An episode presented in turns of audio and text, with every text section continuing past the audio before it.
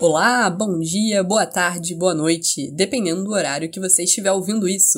Se bem que não sei se faz muita diferença. Em tempo de quarentena, a temporalidade dos dias tem se tornado um tanto relativa. Todo dia é dia, todo dia é noite? Não se sabe. Mas a gente continua com o costume agradável de saudar em todos os momentos do dia. Esse aqui é o primeiro episódio, o episódio piloto do Cabcast. Isso mesmo, seu podcast que é.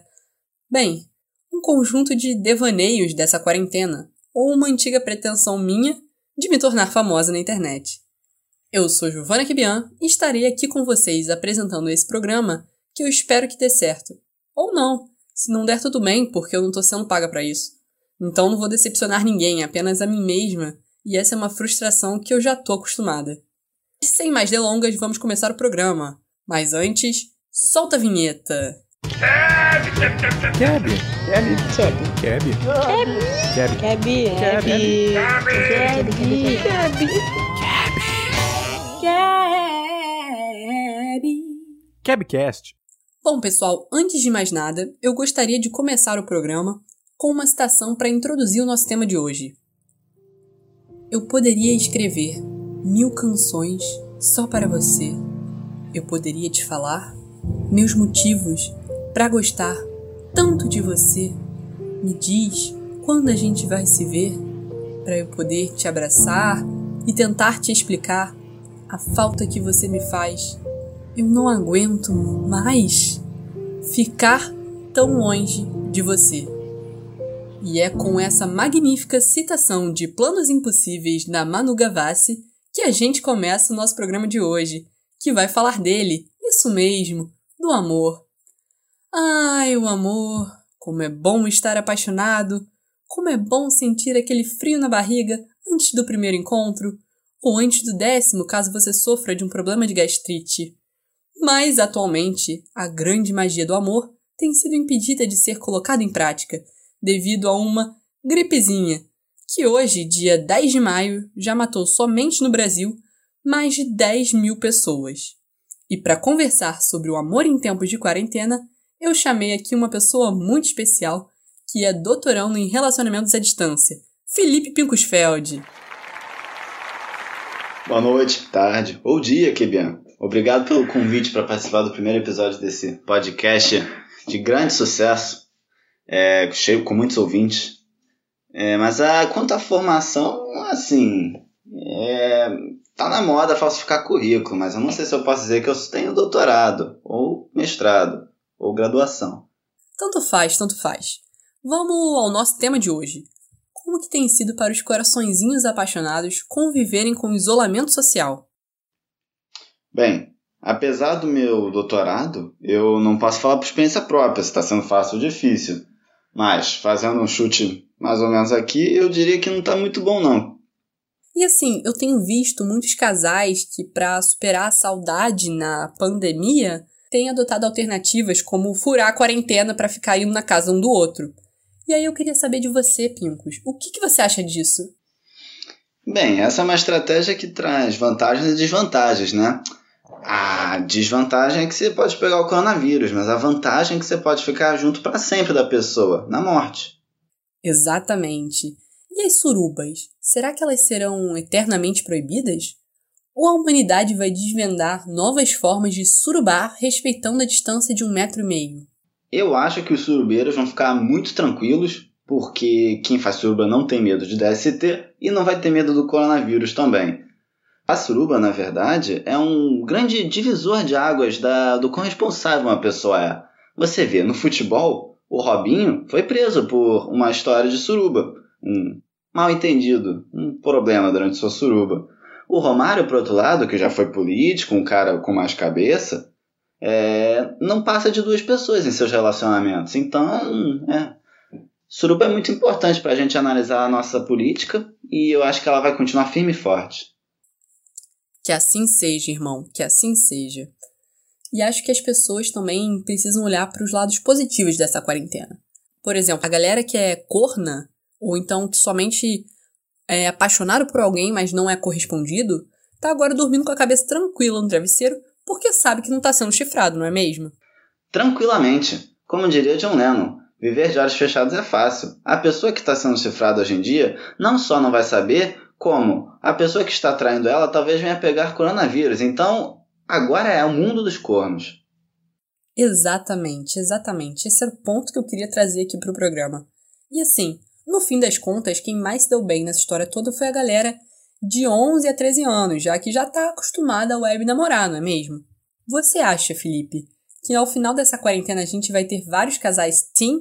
Será que o coronavírus foi tudo um plano da Larissa Manuela com a Maísa? Difícil dizer, a juventude hoje está muito líquida. Esse TikTok, tudo não passa de 6 segundos. Ou esse é outro que foi cancelado, eu não sei. Mas, além do mais, eles os meninos hoje em dia só pensam em videogame e meme anarcocapitalista. Eles têm nem mais tempo pro amor. Isso mesmo, Felipe. E assim nós terminamos o primeiro bloco do Cabcast. Cab. Agora entramos no segundo bloco do Cabcast e vamos conversar um pouco sobre um palpite que muitos estão tendo. Bom, Felipe, você soube que recentemente eu virei tia, né? Sim, parabéns, QB. Ah, muito obrigada. Mas deixa eu te contar que com essa história toda, quando meu sobrinho, o Antônio, nasceu, no meio de uma pandemia, uma coisa me veio à cabeça. Imagino, né? Pensamentos mórbidos, vírus, hospital, tudo conectado. É, isso também. Mas na verdade eu tava pensando em outra coisa. Quando ele crescer, ele vai conviver e provavelmente vai ter muitos amigos na faixa etária dele que foram originados nessa quarentena, você sabe, né? Tá ali todo mundo em casa, o brasileiro vai fazer o quê? E aí que entra a minha dúvida e a de milhões de brasileiros que estão nos escutando. Estamos diante de um segundo baby boom? Bem, eu acho que não, né? Principalmente no Brasil, porque primeiro que a camisinha existe ainda, por enquanto ela ainda está de pé. E segundo que o baby boom teve a ver com a prosperidade do pós-guerra, né? Após a Segunda Guerra Mundial. E à nossa frente só a desgraça. Então acho que ninguém vai querer deixar de usar a camisinha. Ou seu método anticonceptivo. É, de fato, Felipe. É, com esse ponto aí da prosperidade, eu acho que você é, colocou uma questão importante, mas eu vou ter que discordar de você. Outro dia eu estava lendo na internet, mas não era nesses jornalecos, não. Era um site confiável não sei se você já ouviu falar no antagonista. Bom, eu estava lendo e a gente sabe que a população mais velha tem sido mais vítima do novo coronavírus. Em países como a Itália e a Espanha, a gente viu que por falta de leito, foram justamente eles que foram deixados de lado e acabaram falecendo. Com esse possível baby boom e a diminuição da população idosa, podemos dizer que o coronavírus foi, na verdade, um plano da União Europeia para inverter sua pirâmide etária e aumentar sua população econômica ativa. Concorda? Com certeza, eles orquestraram junto com a China, que queria afetar a produção do seu, dos seus rivais. É, e o PT também, com certeza, estava no meio disso. Não, não sei ainda como, mas de um jeito ou de outro. É isso aí, pessoal. E é com isso nós terminamos o segundo bloco, que durou muito menos do que o primeiro bloco, porque neste programa não há regras. Entramos no terceiro bloco e o programa já está quase acabando. Mas não fiquem tristes, porque se vocês gostarem mesmo, vai ter um segundo. E se vocês não gostarem, também. Bom, agora no terceiro bloco a gente vai trazer um outro aspecto de L'amour en temps de quarantaine. Porque esse programa, além de maravilhoso, é também poliglota. Isso mesmo. A gente observou nas últimas semanas um movimento ascendente de pessoas baixando e rebaixando o Tinder. Aplicativo de relacionamento porque nós não somos patrocinados. É, aplicativo de relacionamento para se conectar e garantir seu peixe depois da quarentena. Por isso a gente pediu para vocês, nossos ouvintes, enviarem histórias das experiências maravilhosas que vocês tiveram se relacionando com gente estranha na internet. Bom, era 2018 e eu tinha acabado de passar por um término de relacionamento. E aí eu resolvi baixar o Tinder para ver qual que tava. E aí beleza, tô lá usando o Tinder, dando umas curtidas, umas não curtidas. E aí eu comecei a dar match com pessoas que moravam muito longe, 60, 50 quilômetros de distância, uma pessoa que morava em Brasília, uma pessoa que morava no Ceará. E começou a me frustrar, porque eu sou uma pessoa que já não sai direito com as pessoas. E eu sou muito seguro. Então, a pessoa mora longe é mais um empecilho para mim, vai dar preguiça. Acho que eu vou ter energia para me deslocar por muitos quilômetros para encontrar uma pessoa e no fim das contas ser um date ruim, vou fazer isso. Tenho amor à minha pessoa. Aí beleza, eu resolvi botar o raio distância para 2 km, que eu falei assim, agora eu só saio com gente que for do meu bairro. Fora disso eu nem troco ideia. E aí no mesmo fim de semana eu dei match com dois meninos que estavam a 2 km de mim. Eu falei, pô, maravilha.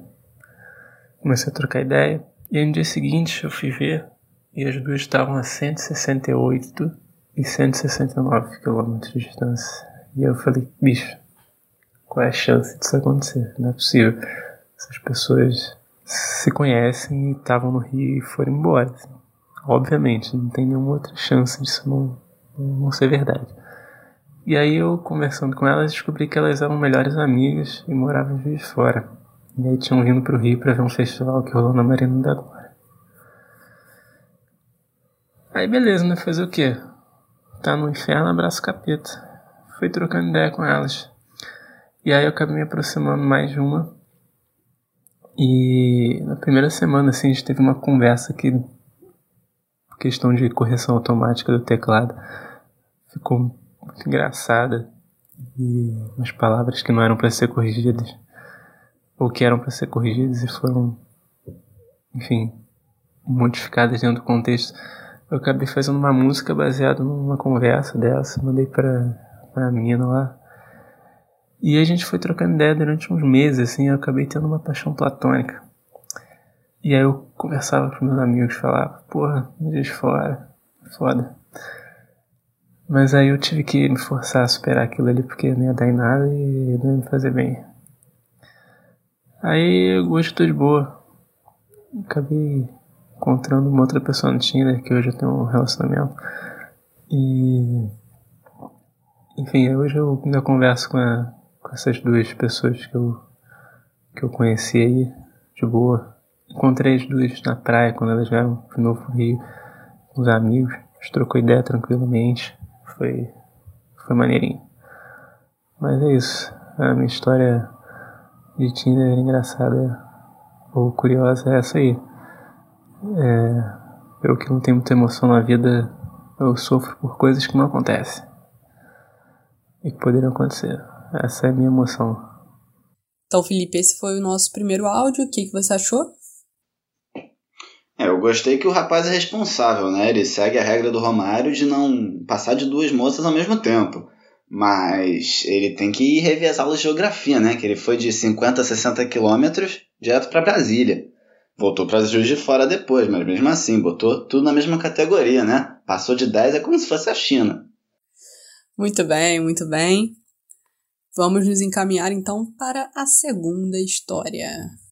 Bom, eu conheci uma menina no Tinder uns dois anos atrás, que era de fora do Rio. E ela só ia estar no Rio por uns dois dias, então a gente combinou de tomar uma água de coco na praia.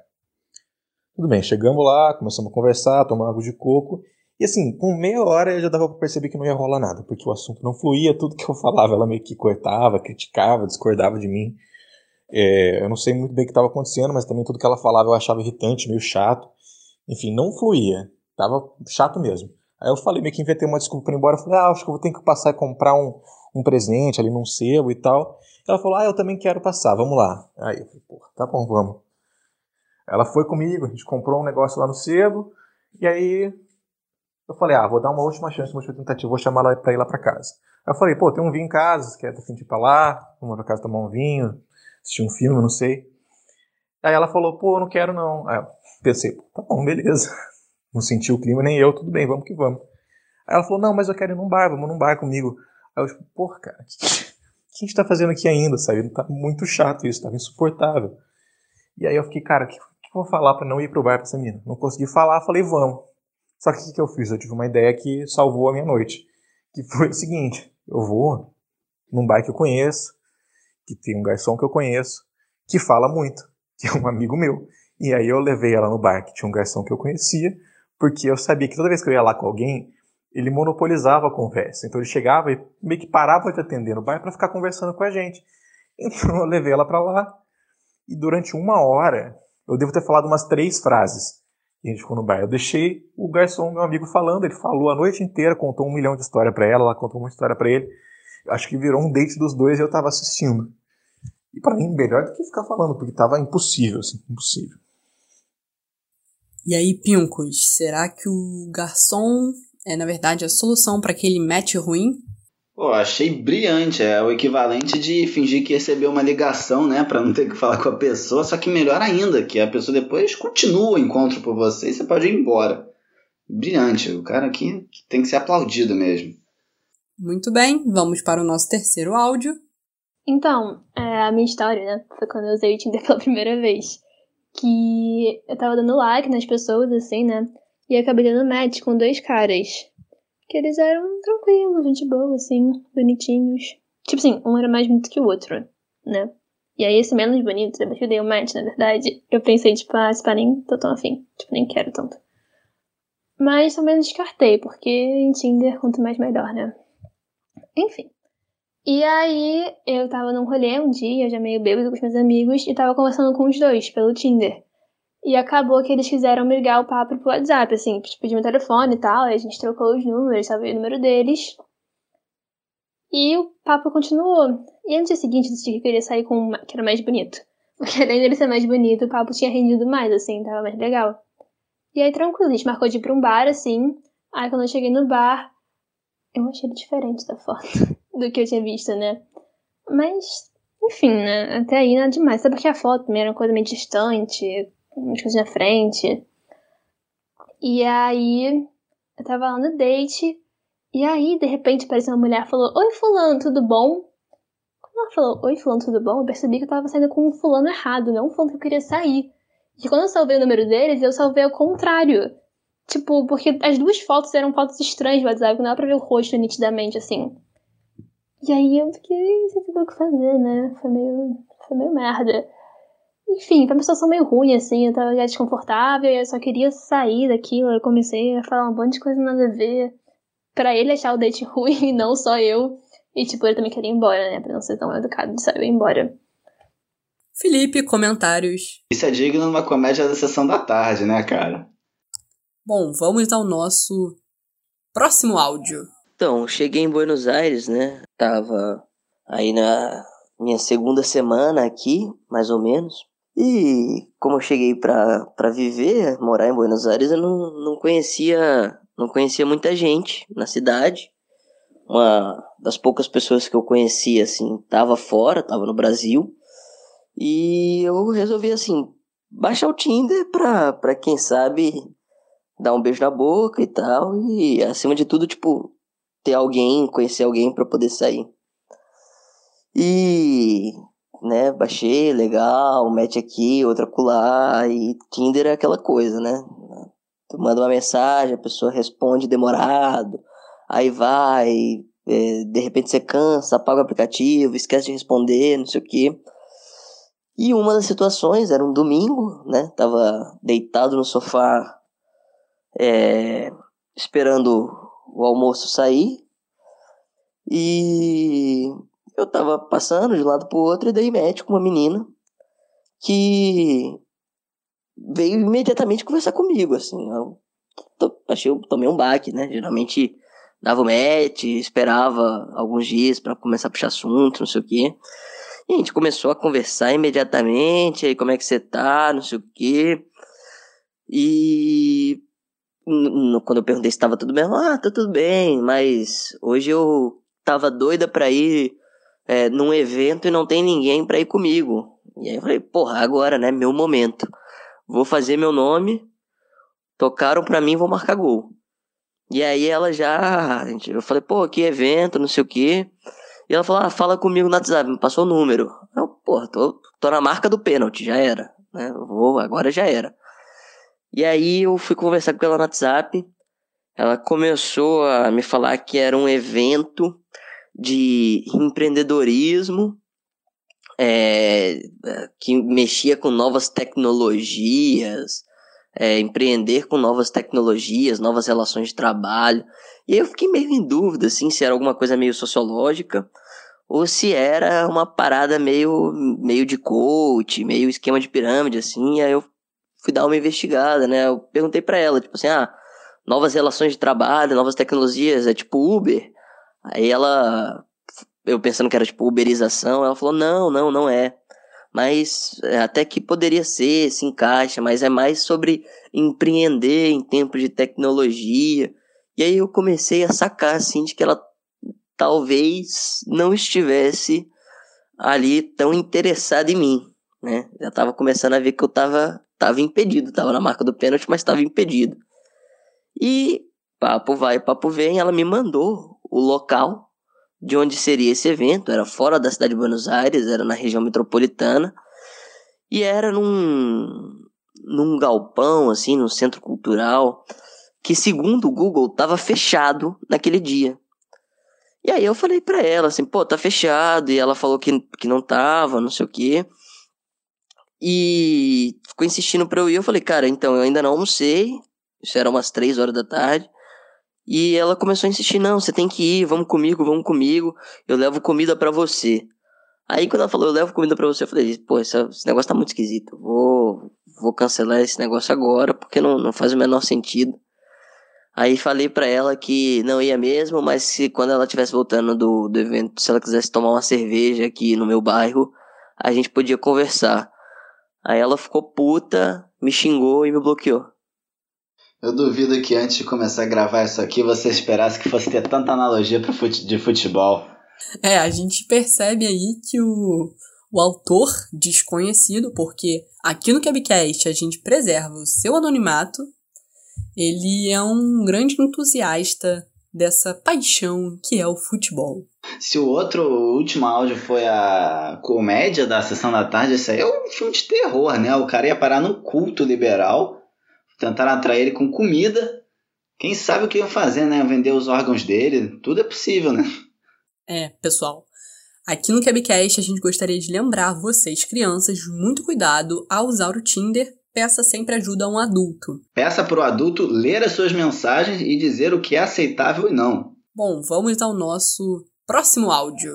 Então, essa história engraçada até que é aquilo de Tinder pra trabalho, LinkedIn pra namoro, sabe? E foi mais ou menos assim, tipo, eu tinha dado like numa garota e era da mesma faculdade que eu até, mas tipo, eu não sabia o curso, porque eu acho que era de outro turno, alguma coisa assim, sabe?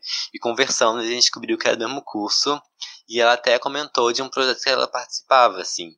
E, por coincidência, eu tinha me inscrito nesse projeto, porque, tipo, tinha aberto as inscrições e tal.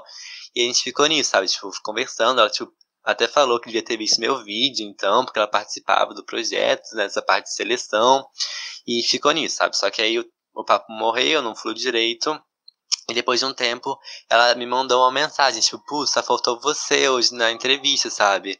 Daí, tipo, eu fiquei meio sem entender e tal, no dia anterior meus amigos tinham falado da entrevista e tal, também, só que eu pensei, tipo, tá, não devo ter passado, sabe? Não passei pra entrevista, alguma coisa assim. Então fui falar isso pra ela, tipo, pô, você não passei pra entrevista, sabe? Não, não deu certo. Aí ela falou, tipo, passou sim, cara. Tipo, eu faço parte da seleção, então sei que você passou, né?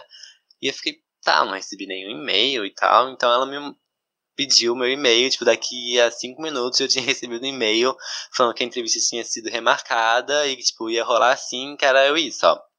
Aí, enfim, chegou o dia da entrevista, eu apareci lá, ela tava lá, tipo, foi a primeira vez que a gente se viu na real, tipo, participei da entrevista, assim, acabou que no final não rolou o processo, tipo, eu não passei, né, pro projeto e tudo mais, mas pelo menos rolou com ela e também eu ganhei essa segunda chance da entrevista por causa do Tinder, né, então foi só sucesso. E aí, Felipe? Tinder para trabalho e LinkedIn para namorar? Pô, o pessoal hoje em dia não tem mais a ética nenhuma, né, mano? Hoje, qualquer coisa que vem no Tinder já ganha segunda chance em concurso. Temos que atualizar isso aí na Constituição, né? É, acho que tem que incluir aí na CLT direito ao Tinder. Vamos lá, a nossa próxima história. Em 2017, eu fui passar o carnaval no Rio. E assim que eu cheguei na, na, na cidade, eu já, já baixei o Tinder também. Pra ver se eu encontrava alguém e tal. É, e comecei, né, passar para um lado para o outro, dei, dei alguns matches. E eu cheguei uma semana antes do carnaval, deu tempo de começar a conversar com as pessoas. E entre essas pessoas tinha uma argentina. Tava trocando ideia com ela e tal, numa boa. A gente ainda não tinha se encontrado, começou a loucura assim do pré-carnaval já, já forte na, na quinta-feira. E aí eu fui, fui levando e tal, indo pros blocos, esqueci do Tinder. É, e um dia eu tava com um amigo meu, a Keb conhece muito bem, e esse meu amigo começou a passar mal, eu tive que voltar pra, pra deixar ele em casa de táxi. E eu tava praticamente sem bateria, a gente foi de táxi porque não, não tinha nem, nenhum dos dois tinha bateria pro Uber. Eu carreguei meu celular um pouquinho dentro do táxi. E isso ainda estava cedo, eram umas duas da manhã. Nesse pouquinho que eu consegui carregar a bateria, eu mandei mensagem para essa argentina e ela me chamou para ir pro hostel dela em Ipanema. Eu tava deixando meu amigo em Laranjeiras, deixei ele em casa, pedi um Uber, entrei no Uber, encontrei ela na porta do hostel. E aí a gente tava trocando ideia, menina super gente boa. A gente começou a se pegar na porta do hostel. E no que a gente tava beijando, começa a, a, a, passam três caras correndo assim, gritando, porque tava tava rolando um assalto a uma padaria a uma quadra, uma quadra e meia de distância, e aparentemente os bandidos, os ladrões estavam indo na nossa direção. E aí a menina ficou assustada, entrou para dentro do hostel, eu não podia entrar, a galera do hostel não deixava entrar, e eu tive que sair correndo e achar um táxi para poder voltar para casa e, e, e dormir. E aí, Felipe, o que temos sobre essa história de Tinder à la carioca? Você vê, ataca novamente, né, a Argentina do culto. Primeiro letra... levando os jovens para o caminho liberal, agora para a criminalidade. Então onde isso vai? Estão destruindo o nosso país, nossos jovens. Muito bem, muito bem. Bom, ouvintes, o nosso próximo áudio, na verdade, é de uma grande entusiasta que tem muitas, muitas histórias no Tinder e continua colecionando algumas mais. Uma vez eu saí com um cara que era ótimo, nossa, era tipo assim, ó, perfeito, todo o rolê foi maravilhoso. E aí ele eu sou de Araruama, né? Uma cidade pequena. E aí ele conhecia Araruama e a melhor amiga dele da faculdade era de Araruama. E eu passei vários minutos falando muito mal da melhor amiga dele. E quando eu acabei de falar, ele falou: Ela é minha melhor amiga. Foi um momento ótimo. Uma vez eu saí com um cara que tinha micropênis. É outra história, assim. Mas vale dizer, eu saí com esse cara que tinha micropênis, a história é ótima. Mas eu gozei três vezes. Então, assim, paralelos. Uma vez eu saí com um cara que tinha se separado da esposa, que ele era casado, tinha um, um filho de sete anos há duas semanas. Assim que ele entrou no rolê, ele derrubou o drink de todo mundo sem querer. Depois, de novo, ele derrubou o drink de todo mundo sem querer. Ele ainda assim insistiu para vir para minha casa, veio, chegamos aqui, ele falou: "Será que eu posso dormir?" Uma vez eu saí com um cara que era ótimo, professor de alemão, professor do IF, sensacional. Nossa, foi divertidíssimo, mas ele era tão, tão, tão, tão alto que eu não consegui chamar ele pra vir pra minha casa porque eu achava que ele não ia caber na minha cama. Uma vez eu saí com um cara que a gente transou, foi ótimo. E aí, quando ele foi de madrugada tirar a camisinha e, e apertar no vaso, ele tava meio bêbado ainda e ele quebrou a minha descarga. 4 horas da manhã. Uma vez. Hum, essa história é boa, hein? Uma vez, logo depois que eu tinha terminado meu casamento, eu tava muito bem, não sabia muito o que eu queria da minha vida. Eu marquei no mesmo rolê oito dates com oito pessoas diferentes do Tinder numa festa. Uma vez eu saí com o cara para uma. Eu fui pra Void com ele, e a Void é a três quadras do meu apartamento aqui em Porto Alegre. E a gente saiu da Void, era tipo uma e meia da manhã, fomos vindo andando pra minha casa, fomos assaltados, levaram o celular dele que ele tinha comprado há uma semana. Uma vez eu dei match com um cara no Tinder, ele era muito, muito, muito, muito gato. Saímos, fomos, a gente se encontrou numa balada, que eu fui com os amigos dele, eu fui com os amigos dele, a gente se encontrou, ficou um tempão conversando, viemos pra minha casa. E aí a gente continuou conversando por mais uns dois dias. Ele falou que não ia mais ficar comigo porque eu comia carne e ele era vegano. Bom, pessoal, o Kebcast de hoje vai chegando ao fim. Eu, Giovanna Kibian, me despeço de vocês, junto ao meu fiel companheiro, especialista em relacionamentos à distância, Felipe Pincosfeld. Muito obrigado pelo convite, Kibian, e, bem, eu não tenho nada a adicionar, só que foi um prazer estar aqui, sendo ouvido por seus milhões de ouvintes. O roteiro desse episódio é meu e do Felipe. A produção e a edição também são minhas, junto com a Ludmila Braga. A vinheta do Cabcast quem fez foi o Gustavo Bernardes e a identidade visual do programa também é minha, já que eu carrego não só o nome, mas literalmente esse programa nas costas. Se você gostou do episódio, você, por favor, compartilhe nos stories do Instagram e manda para aquele seu amigo que é corno ou fã de Tinder ou surubeiro ouvir também. E siga a gente no Instagram, arroba. Até o próximo episódio.